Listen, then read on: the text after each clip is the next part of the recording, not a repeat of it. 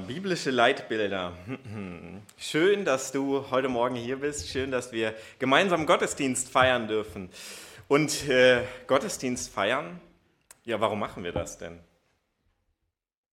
Warum quälen wir uns jede Woche raus aus dem Bett, wenn es doch so gemütlich sein könnte, noch ein bisschen länger zu schlafen, noch mal ein paar Umdrehungen? Aber ich bin froh, dass du da bist. Ich freue mich darüber. Nun, äh, das ist eine ganz grundlegende Frage. Könnte man natürlich sagen, ja, es ist halt Sonntag. Da gehe ich in den Gottesdienst. Selbstverständlich tue ich das. Ich möchte das mal. Irgendwie habe ich mir kein Funkmikro geben lassen, dann bin ich so ein bisschen angekettet heute. Dann hole ich die Blume her. Ich möchte das mit dieser Blume mal vergleichen. Dass du heute Morgen im Gottesdienst bist, ist wie so eine wunderschöne Blume, die erblüht. Aber warum du das tust, das wären die Wurzeln. Die sind bei der Blume halt nicht da. Aber also irgendwo hat das Bild seine Grenzen. Warum bist du im Gottesdienst? Das ist begründet anhand der Wurzeln. Gerade bei dieser wunderschönen Blume ist es ja meist eine dicke, fette Zwiebel, die irgendwo eingetopft ist. Ja, und ähnliches bewegt mich eben auch mit den biblischen Leitbildern. Manche Dinge sind selbstverständlich für uns Christen, selbstverständlich für vieles in unserem Leben. Und gerade bei den biblischen Leitbildern möchte ich dann nochmal eben so ein bisschen auf die Wurzeln schauen, auf die Knolle schauen, auf die Ursprünge eben in die Bibel hinein. In den nächsten Wochen soll es dann eben um verschiedene Leitbilder aus der Bibel gehen, um einige Dinge, die ich da betrachten will. Für uns als evangelische Christen gilt zumindest auch seit der Reformation das grundlegende Prinzip von sola scriptura, allein die Schrift. In Abgrenzung zu der damals vorherrschenden Kirche hat Martin Luther fünf dieser Solas mit aufge, äh, herausgestellt, Sola-Prinzipien, allein Prinzipien, die für ihn Grundlage des Glaubens sind. Und unter anderem eben eines dieser zentralen ist das Sola Scriptura. Das besagt, dass allein die Schrift ausreicht, um die Heilsbotschaft von Jesus Christus zu vermitteln. Überlieferungen oder Traditionen haben zwar auch ihre Wichtigkeit, das soll gar nicht außer Acht gelassen werden, aber sie sind eben nicht gleichrangig mit der Schrift. Die Bibel die ist schon etwas ganz anderes. Dieses, dieser reformatorische Grundsatz, der sagt im Prinzip aus, was generell auch die Absicht ist von, der, von den Leuten, die damals die Bibel zusammengestellt haben. Die Bibel, die wir heute hier vorne auf dem Tisch stehen haben, die ihr vielleicht auf eurem Platz dabei habt oder zu Hause habt. Die Bibel, Sie ist zusammengestellt worden über einen längeren Prozess. Schon gut 1000 Jahre vor Martin Luther, als das Neue Testament und eben der Umfang der Heiligen Schrift generell festgelegt wurde, war damit eben die Absicht verbunden, dass diese Bibel ein Maßstab auch für den Glauben sein soll. Den Prozess der Zusammenstellung der Bibel, den nennt man Kanonisierung. Ich weiß nicht, ob dir das schon mal äh, ein geläufiger Begriff war. Kanonisierung. Aus Liedern kennen wir das manchmal, ein Kanon singen. Kanon ist ein äh, nicht mehr ganz so geläufiges Wort in unserer heutigen Zeit. Kanon hat seinen Ursprung im griechischen Wort, eben ebenfalls Kanon. Und das Wort äh, bedeutet übersetzt auf Deutsch eben Richtschnur, Maßstab, Leitlinie. Und so ein Maßstab, das soll die Bibel sein. Für unser Leben, für alles andere in unserem Leben, was wir eben auch mit dem Glauben erfahren dürfen. Diese Bibel ist ein Maßstab, an der sich messen lässt, was Grundlage für unseren Glauben ist. Und das ist eben bei Martin Luther ganz wichtig, das ist bei der Bibelzusammenstellung ganz wichtig und das ist nach wie vor auch für uns heute wichtig. Diese Grundsätze sind nämlich für uns als FEG entscheidend. Sie sind Teil unserer FEG-Identität. Für uns gilt, dass die Bibel der Maßstab für Glauben, Leben und Lehre ist. Wir richten uns an ihr aus und ihre Maßstäbe sind entscheidend auch für unser gelebten Glauben. Gerade wenn ich in den nächsten Wochen einige biblische Leitbilder betrachte, ist mir das eben ein ganz, ganz wichtiger Punkt. Es geht um den Maßstab, den die Bibel auch an uns ansetzt, den sie für uns darstellen darf. Denn es geht nicht einfach nur um ein paar nette Gedanken, denen wir zustimmen, vielleicht aber auch mal nicht zustimmen. Es geht dabei eben auch nicht um eine Sichtweise, wie sie vielleicht damals in der biblischen Zeit ganz wichtig und richtig war, aber heute schon längst überholt und relativiert. Es geht dabei um Orientierung auf unserem Glaubensweg. Es geht dabei nicht um eine Einengung, sondern um Schutz und eben um eine für uns gültige Autorität der Bibel. Ich möchte das vergleichen mit einem ersten Bild, das ich mitgebracht habe. Ja, kannst du umschalten? ähm, eben mit einem Bild der Leitplanke. Ein gut bekanntes Bild den meisten, die irgendwie mit Auto oder sonst wie im Straßenverkehr unterwegs sind. So eine Leitplanke auf der Straße. Natürlich kann ich diese Leitplanke irgendwie als eine Einengung, als ein Hindernis in der Freiheit oder wie auch immer betrachten. Da ist was im Weg. Da kann ich nicht einfach so durchfahren, so wie ich das will. Diese Leitplanke, sie kann aber auch eben als Schutz verstanden werden. Denn so eine Leitplanke, die hat ihren Sinn. Die ist nicht einfach nur so zum Spaß da, zumindest wenn die Bauarbeiter gut gearbeitet haben dann haben sie sie sinnvoll äh, installiert und nicht einfach quer über die Straße. Diese Leitplanke, sie hält ab von Gefahren. Diese Leitplanke, sie schützt mich davor, dass ich in den Graben fahre. Sie schützt mich davor, dass ich in den Abgrund fahre oder gegen einen Baum, der dahinter steht. Diese Leitplanke, sie hat ihren Sinn. Natürlich kann ich meckern. Was soll denn das? Ich möchte da einfach querbeet durchfahren durch die Wiese. Ja, das macht aber nicht so viel Sinn. Die Leitplanke, sie bewahrt mich davor, dass ich versehentlich von der Straße abkomme. Und in ähnlicher Weise können wir biblische Leitbilder verstehen. Sie sagen uns, welcher Bereich zur Straße gehört und welcher eben nicht. Die Bibel spricht dabei nicht unbedingt über alle Dinge unseres Alltags, denn die Bibel, sie hat auch ihre Grenzen. Das braucht die Bibel aber auch nicht. Die braucht nicht in unseren Alltag hineinzusprechen und uns zu sagen, wie gehe ich denn zum Beispiel mit meinem Smartphone um. Aber die Grenzen, die die Bibel markiert, die sind doch auch von einer großen Wichtigkeit und sie sind relevant für unseren Glauben. Ich möchte heute zum Beispiel über das biblische Leitbild der Gemeindeleitung sprechen. In der Bibel finden wir einiges zu dem Thema Leitung, sowohl im Alten als auch im Neuen Testament. Ganz speziell die Leitung einer christlichen Gemeinde wird natürlich nur im Neuen Testament betrachtet, aber das Alte Testament zeigt schon ganz viele grundlegende Prinzipien, so ein Stück weit eben die Wurzeln der Blume, die für die neutestamentliche Gemeinde selbstverständlich sind.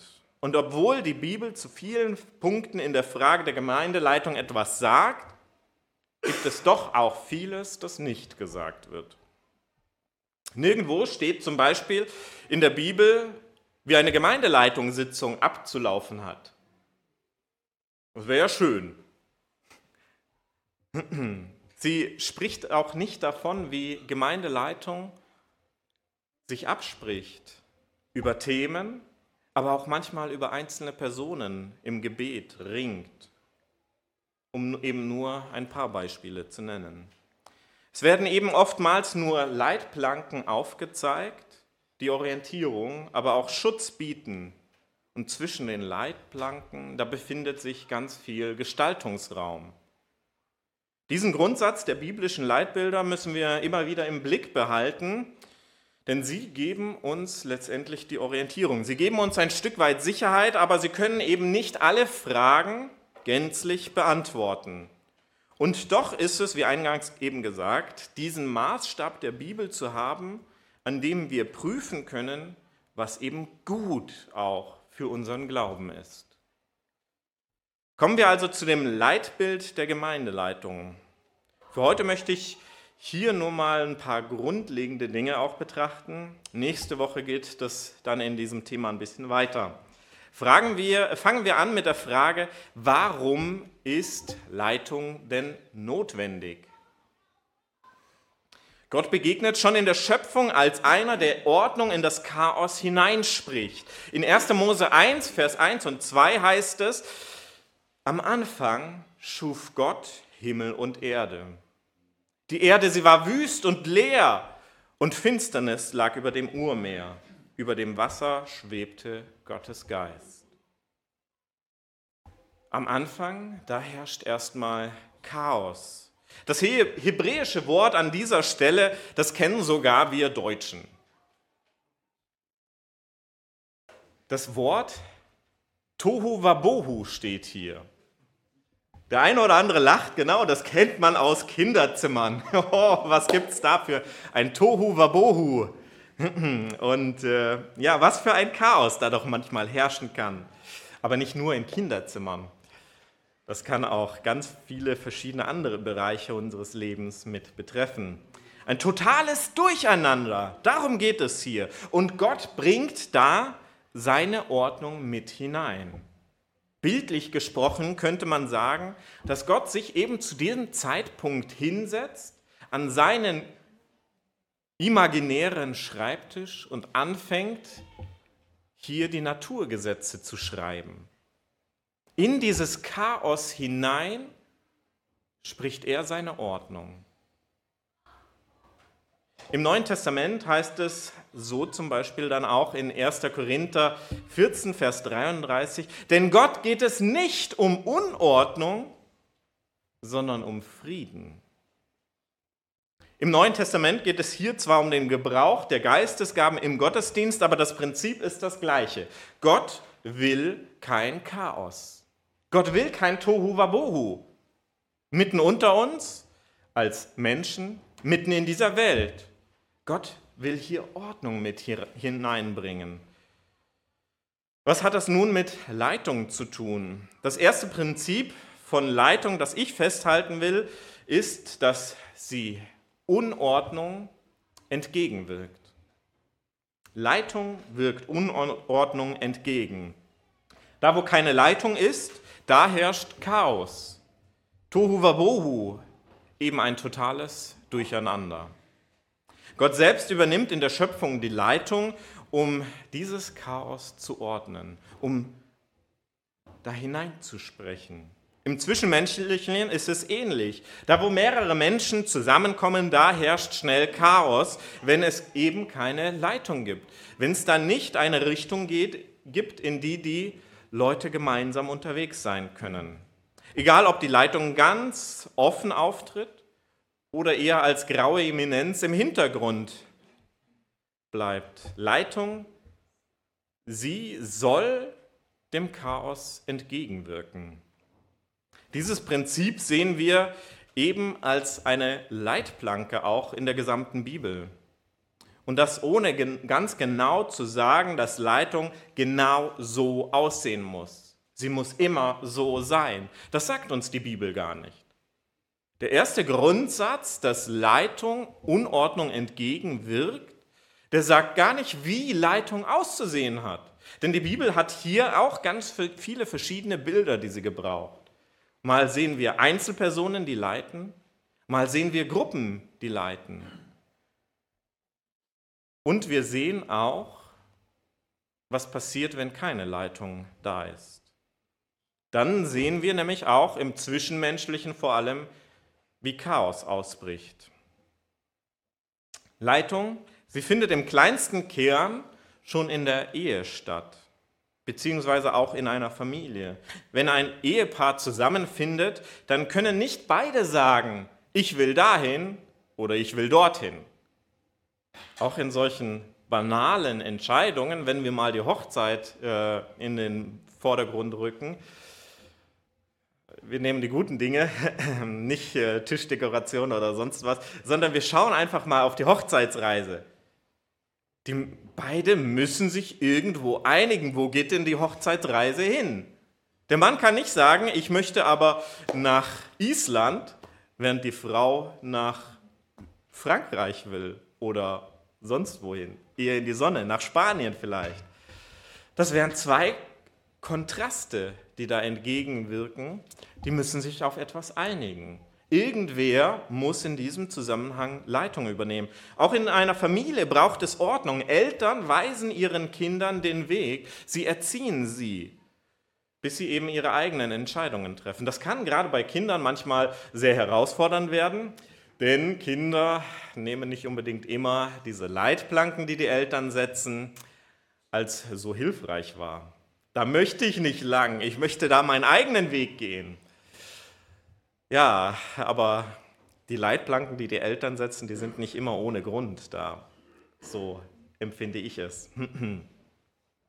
Kinder sehen das manchmal anders. Da gibt es so rebellische Phasen, egal ob man jung ist oder auch schon ein bisschen älter.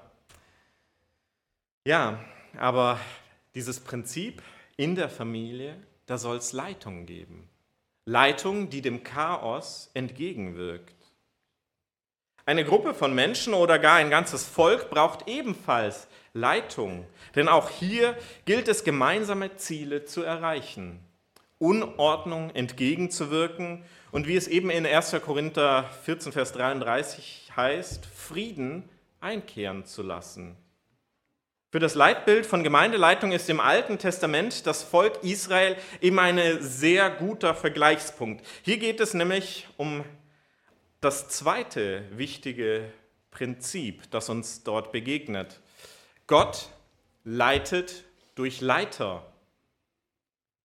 Sowohl beim Volk Israel als auch bei der Gemeinde geht es um Menschen, die als Volk Gottes bezeichnet werden.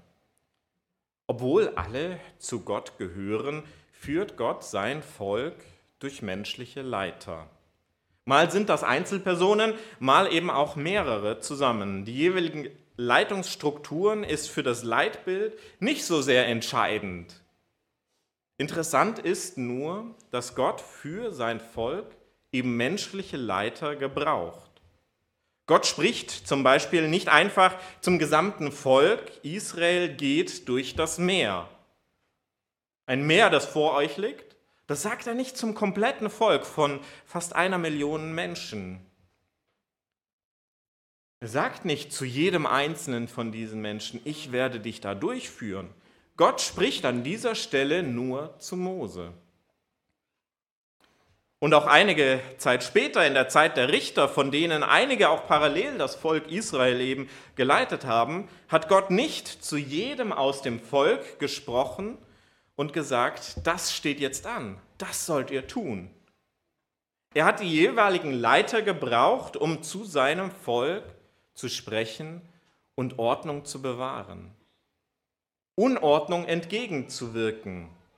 Natürlich ist da nicht immer alles gut gelaufen. Das sehen wir besonders dann auch in der Zeit der Könige. Wenn Leiter sich von Gott abwenden, dann haben sie das ganze Volk auch ins Tohu Wabohu geführt. Also das, wovor Gott eigentlich bewahren will. Gott leitet durch Leiter um Unordnung entgegenzuwirken und Frieden einkehren zu lassen. Da, wo sich aber Leiter oder auch das Volk entschließen, den Weg Gottes zu verlassen, da steuern sie eben auf Unordnung zu. Das ist für die Leiter und für das Volk, das geleitet wird, immer ganz wichtig. Um das Bild der Straße mit den Leitplanken nochmals aufzugreifen, die Menschen brauch, brechen durch die Leitplanken durch und verlassen die Führung Gottes. Das hat ganz unterschiedliche Auswirkungen. Manchmal direkte Folgen für die Beteiligten, ganz direkt zu spüren. Sie haben den Weg Gottes verlassen und sie spüren die Auswirkungen. Manchmal aber auch durch Langzeitfolgen erst für die nachfolgenden Generationen. Auch das ist ein Konflikt, der uns in der Bibel begegnet. Menschen, die unter den Folgen von diesem Ausbrechen aus der Leitung Gottes leiden müssen, obwohl sie selbst das gar nicht gemacht haben. Wir sehen hier, Leitung ist und bleibt abhängig von Gott. Gott leitet durch Leiter.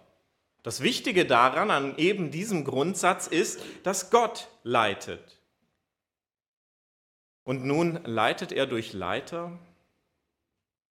Das ist wichtig eben für die Leiter, sich immer wieder auf Gott zu berufen. Es ist auch wichtig für das Volk, immer wieder Gott als denjenigen anzurufen, der sie führt und leitet. Und dafür gebraucht er Menschen. Ja, Menschen, die machen auch mal Fehler. Aber wichtig ist, wenn der Leiter Gott vertraut und sich von ihm führen lässt, das Volk aber einen anderen Weg einschlägt, dann endet das im Chaos. Wichtig ist dieses Gottvertrauen auf beiden Seiten, sowohl auf der Leitungsebene als auch auf den, der Ebene, die geleitet wird. Leitung ist dafür da, um Chaos entgegenzuwirken, um Unordnung entgegenzuwirken. Gott leitet durch Leiter. Als Menschen bleiben wir jedoch abhängig von der Führung Gottes. Immer. Auch im Vertrauen auf die Leiter. Auch wir heute Morgen hier in Deutschland sitzend, wir müssen irgendwo unserer Leitung des Landes vertrauen. Wir müssen diesen Leitsprüchen unserer Regierung vertrauen. Und wir dürfen da nicht einfach so entgegenwirken. Wir dürfen nicht Gesetze brechen, weil wir meinen, es besser zu wissen. Auch dann, wenn die Leitung dieses Landes Gott nicht vertraut. Für uns als Volk ist es wichtig, Gott zu vertrauen und auch der Leitung zu gehorchen.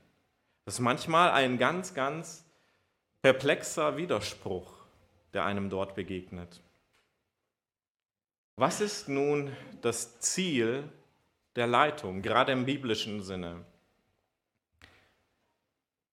Meiner Überzeugung nach geht es nicht darum, irgendwelche Strukturen oder Gesetze aufzubauen. Es geht auch nicht zwangsläufig darum, Ordnung herzustellen, weil wir ja schnell annehmen, dass das Gegenteil von Unordnung eben Ordnung sein muss.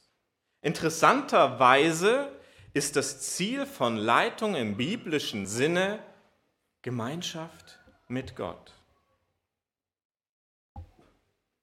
An dieser Stelle ist die Straße sogar recht breit, auf der wir unterwegs sind.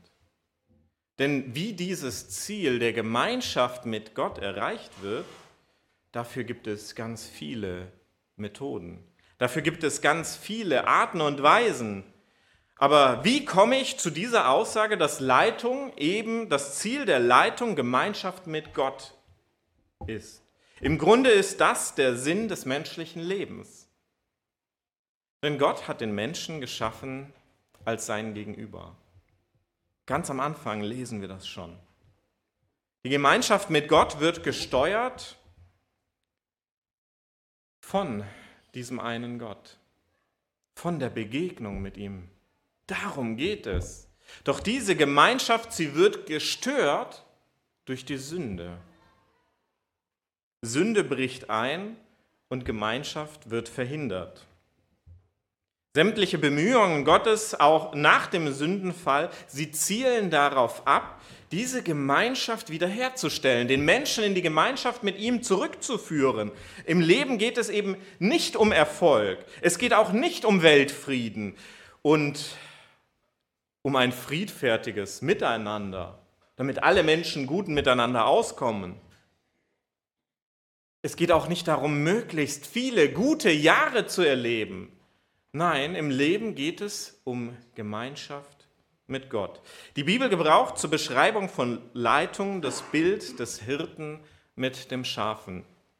Das ist eines der zentralsten Bilder der Bibel, gerade wenn es um Leitung geht. Und das ist sowohl im Alten Testament als auch im Neuen Testament so. Ich habe euch hier auch mal einen Hirten mit ein paar Schafen mitgebracht. Dieses Bild zieht sich durch vom Alten bis zum Neuen Testament. Gerade im Sinne der Leitung ist es mal Gott, der der Hirte ist. Aber auch die menschlichen Leiter, die als Hirten bezeichnet werden. Mal geht es um Menschen, die gute Leiterschaft ausüben, mal geht es um Menschen, die schlechte Leiterschaft ausüben. Das Ziel ist aber immer diese Gemeinschaft mit Gott, dass die Herde Gott gehört zu ihm ankommt, bei ihm ankommt und sein Ziel erreicht. Den schönsten Bibeltext, den man dazu eben hernehmen kann, ist, wie ich finde, Psalm 23. Psalm 23 heißt, der Herr ist mein Hirte, mir fehlt es an nichts. Auf saftig grüne Weiden lässt er mich lagern. Er leitet mich zu Ruheplätzen am Wasser. Dort erfrischt er meine Seele. Er führt mich gerecht durchs Leben. Dafür steht er mit seinem Namen ein. Und muss ich durch ein finsteres Tal, fürchte ich kein Unglück, denn du bist an meiner Seite. Dein Stock und dein Stab schützen und trösten mich. Du deckst für mich einen Tisch vor den Augen meiner Feinde. Du salbst mein Haar mit duftendem Öl und füllst mir den Becher bis zum Rand. Nichts als Liebe und Güte begleiten mich alle Tage meines Lebens. Und jetzt wird das Ziel vor Augen gestellt. Mein Platz ist im Hause des Herrn. Dort möchte ich mein Leben lang sein.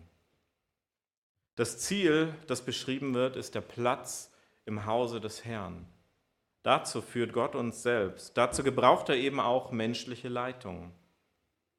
Gerade im Blick auf Gemeindeleitung ist es wichtig, dass dieses Ziel der Gemeinschaft mit Gott für sich selbst immer wieder im Blick zu haben gilt. Für Gemeindeleitung. Es geht in Gemeindeleitung darum, dass sie Gemeinschaft mit Gott haben. Es geht aber auch darum, dass Gemeindeleitung Gemeinde leitet in diese Gemeinschaft mit Gott hinein.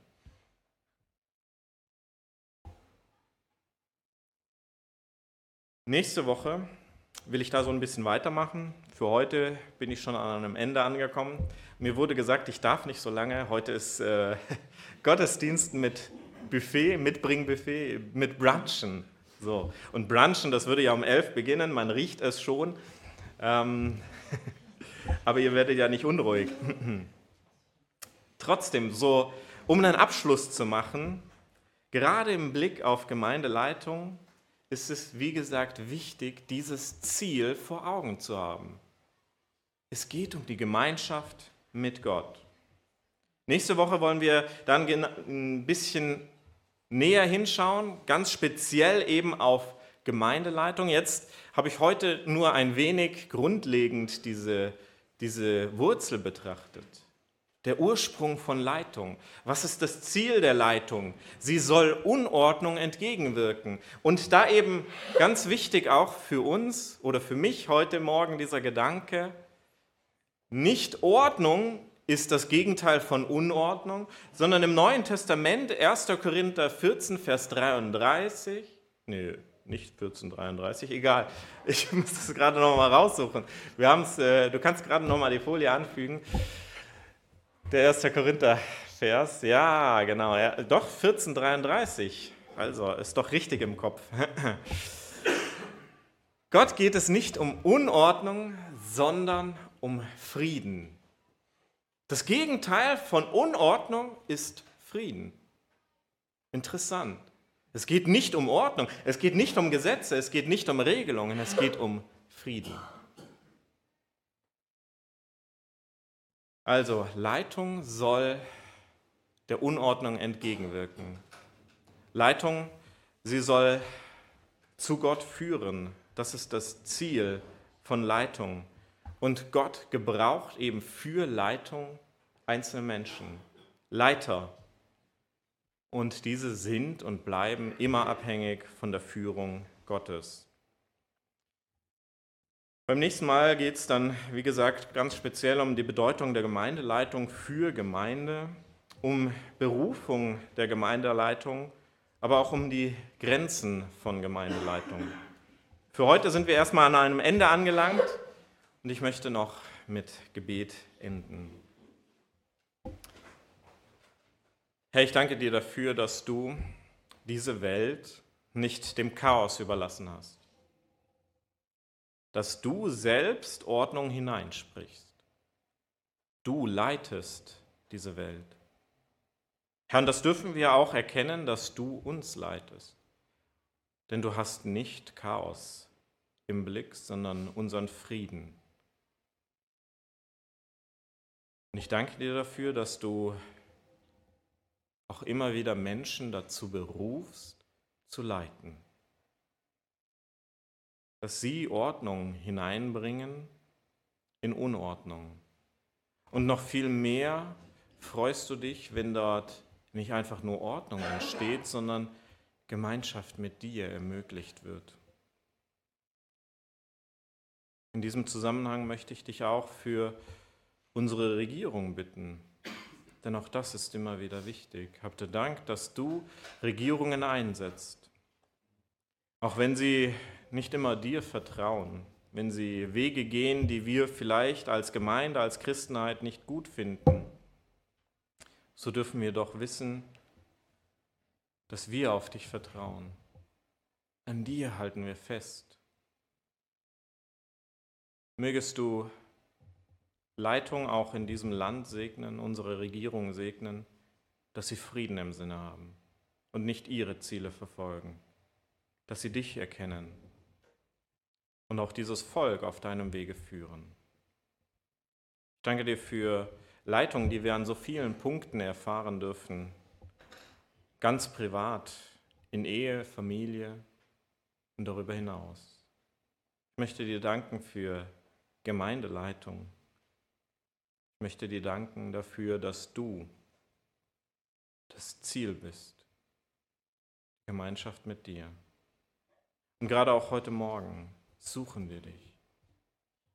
Wir beten dich an, Herr, unser König, unser Gott. Amen. Ich darf Gottes Segen aussprechen. Herr, ich danke dir dafür, dass du gegenwärtig bist, dass du uns segnest. Und der Herr segnet dich und behütet dich. Der Herr lässt sein Angesicht über dir leuchten und gibt dir seinen Frieden. Der Herr erhebt sein Angesicht über dich und ist dir gnädig. Amen. Amen. Gottes Segen. Guten Appetit. Genau.